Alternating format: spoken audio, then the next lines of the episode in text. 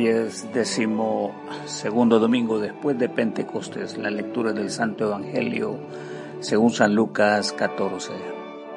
Un día Jesús fue a comer a casa de un notable de los fariseos. Al notar cómo los invitados escogían los lugares de honor en la mesa, les contó esta parábola. Cuando alguien te invite a una fiesta de bodas, no te sientes en el lugar de honor, no sea que haya algún invitado más distinguido que tú. Si es así, el que los invitó a los dos vendrá y te dirá, cédele tu asiento a este hombre. Entonces, avergonzado, tendrás que ocupar el último asiento. Más bien, cuando te inviten, siéntate en el último lugar para que cuando venga el que te invitó te diga, amigo, pasa más adelante a un lugar mejor. Así recibirás honor en presencia de todos los demás invitados. Todo el que a sí mismo se enaltece será humillado y el que se humilla será enaltecido. También dijo Jesús a los que había invitado, cuando des una comida o una cena, no invites a tus amigos, ni a tus hermanos, ni a tus parientes, ni a tus vecinos ricos. O sea que ellos a su vez te inviten y así seas recompensado. Más bien cuando des un banquete, invita a los pobres, a los inválidos, a los cojos y a los ciegos. Entonces serás dichoso, pues aunque ellos no tienen con qué recompensarte, será recompensado en la resurrección de los justos. Esta es la palabra del Señor. Jesús habla sobre la arrogancia y la humildad. Jesús y su presencia entre personajes nobles. La pericopa del Evangelio nos conduce a la tarea irrevocable de los cristianos a la práctica de la humildad. En palabras de Calvino, esta no debe ser únicamente la ausencia de la hipocresía en mí, sino una real aniquilación de nuestro ego, procediendo a través del conocimiento de nuestros puntos débiles, así como la ausencia plena de pretensiones de grandeza y menosprecio al prójimo, y una convicción a que cualquier excelencia que poseamos proceda solo de la gracia de Dios. Las castas nobles de la época eran constituidas por saduceos y fariseos, quienes ostentaban sendos títulos y constituían el liderazgo del pueblo. Jesús es invitado a participar y sin duda figura como principal personaje en la convocatoria. Él no pierde ocasión para dejar su enseñanza clara en un asunto de interés para todos, la fuerza de la soberbia y la respuesta de la humildad. Dice su palabra, pero Dios nos ayuda más con su bondad, pues la Escritura dice, Dios se opone a los orgullosos, pero trata con bondad a los humildes. Dios ha resuelto la resistencia constante contra el soberbio y declara el otorgamiento de su gracia a la persona humilde. Su permanencia entre los anfitriones e invitados le dará a Jesús ocasión para otorgarnos su valiosa enseñanza que perdurará por siempre. Continúa diciendo su consejo, todos deben someterse unos a otros con humildad porque Dios se opone a los orgullosos, pero ayuda con su bondad a los humildes. Lo difícil de esta realidad es que el orgullo se puede relacionar con cualquier corazón, ya sea pobre o rico, aunque el Señor está en lo alto, dice su palabra, se fija en el hombre humilde y de lejos conoce el orgullo. Jesús, gracia para el humilde, resistencia contra el soberbio. Rápidamente el maestro detecta la actitud de los invitados y reconoce cómo procuran estar cerca de otros con mayor influencia y poder. Sabe que los representantes de decisiones y del dinero se reúnen para celebrar. Quizás Jesús entre ellos sea solo una forma de recrearse un poco, con un invitado de lujo. Muchos entienden que este banquete es una señal de preferencia y los puestos eran considerados como signo de importancia y agrandamiento. A esto Jesús indica la imprudencia de insistir en lugares de privilegio, de importancia ver más a fondo del asunto. No es cuestión de un asiento únicamente, se trata de escudriñar la soberbia del hombre que se consideran con poder suficiente. En verdad, se trata de algo más grave, el orgullo y la soberbia del corazón humano. Por el testimonio de la palabra leemos que Dios está enfrentando este mal que perjudica a los hombres. eh, está enfrentando el, este mal, el Señor, mal que perjudica a los hombres. Las pequeñas acciones de privilegio y grandeza trascienden hasta los límites de llegar a considerarse pequeños dioses entre los hombres. En el pasado Dios enfrentó al poderoso faraón quien probó la trascendencia del Dios liberador.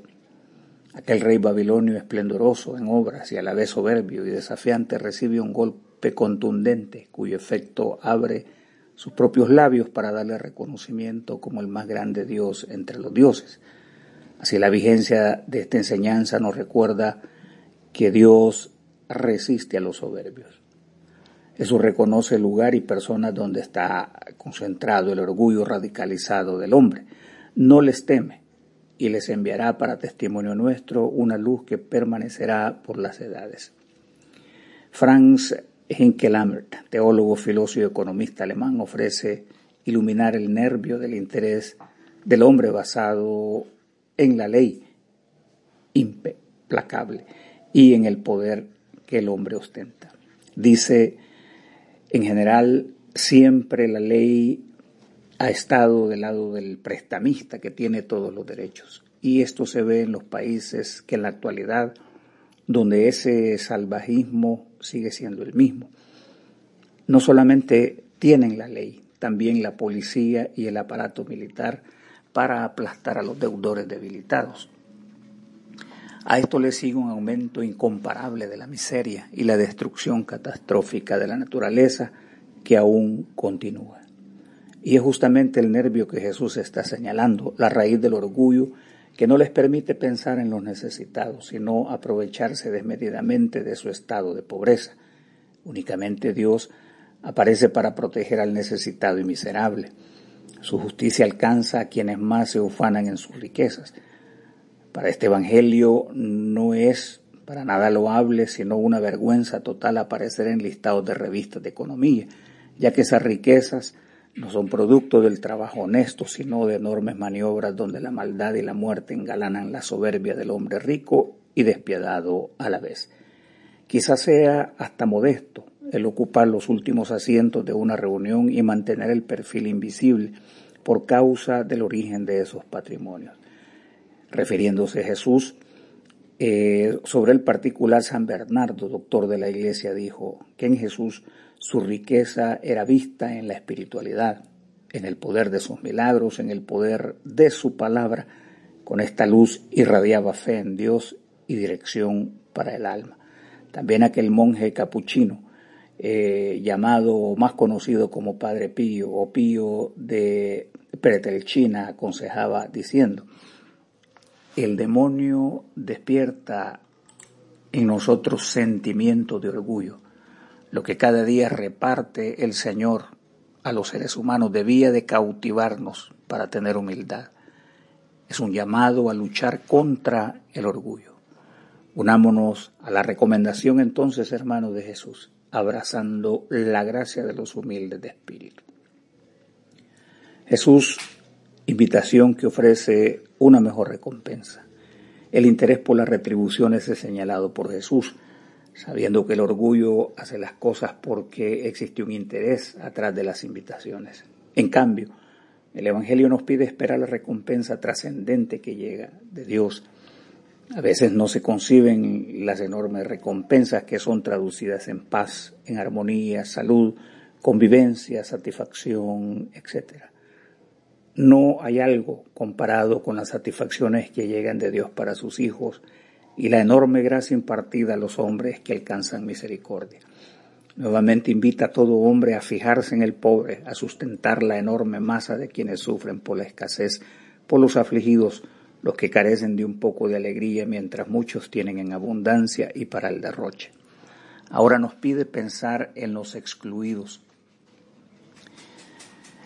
quienes carecen de simpatía, a los despreciados, porque ellos no pueden devolverte el favor. Así podrá ser objeto del cielo, llegar al corazón de quien recompensa el bien y reprime el mal del soberbio. Jesús, mostrando ejemplaridad para sus hermanos, opta por la vida de pobreza y se somete a las duras leyes de la muerte. En alguna vez dijo, las zorras tienen sus guaridas y las aves tienen nidos, pero el Hijo del Hombre no tiene dónde recostar su cabeza. También nos recuerda, porque ya saben ustedes que nuestro Señor Jesucristo, en su bondad, siendo rico, se hizo pobre por causa de ustedes, para que por su pobreza ustedes se hicieran ricos. Sin duda, este último versículo no tiene que ver, hermanos, en absoluto con la impura doctrina de los predicadores de la prosperidad, la cual es repudiada en pleno por la verdad de las Escrituras. Lo que es ciertísimo es que trata de los valores eternos y seguros del Evangelio Sagrado. Y en cuanto a los efectos de quienes defienden la ley, es necesario decir que por sobre ella debe estar el hombre en sus profundas necesidades, tal como lo explicó el amado Maestro. El sábado se hizo para el hombre y no el hombre para el sábado. Nunca debe tratarse al hombre con la crueldad de la ley, si hay formas humanas y razonables para corregir. Ricos y pobres deben ser tratados con el mismo estándar y sin equivocación. Por sobre la norma debe haber un poder moral y de integridad que lo legisle. Es ridículo y peligroso que los transgresores, corruptos, mafiosos y delincuentes gobiernen la sociedad. El acceso a los tesoros celestiales es puesto a disposición de los humildes, a todos los que con fe obedecen a las palabras eternas del Señor, abriendo el estrato celestial con las recompensas que perduran para la eternidad. Oremos. Señor de todo poder y fortaleza, autor y dador de todo bien, injerta en nuestros corazones el amor a tu nombre, acrecienta en nosotros la verdadera religión, nútrenos con toda bondad e integridad y produce en nosotros los frutos de buenas obras. Por Jesucristo nuestro Señor, que vive y reina contigo y el Espíritu Santo, un solo Dios, por los siglos de los siglos.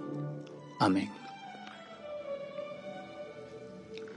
y que la bendición de Dios Todopoderoso, Padre, Hijo y Espíritu Santo, descienda sobre vosotros y os acompañe siempre.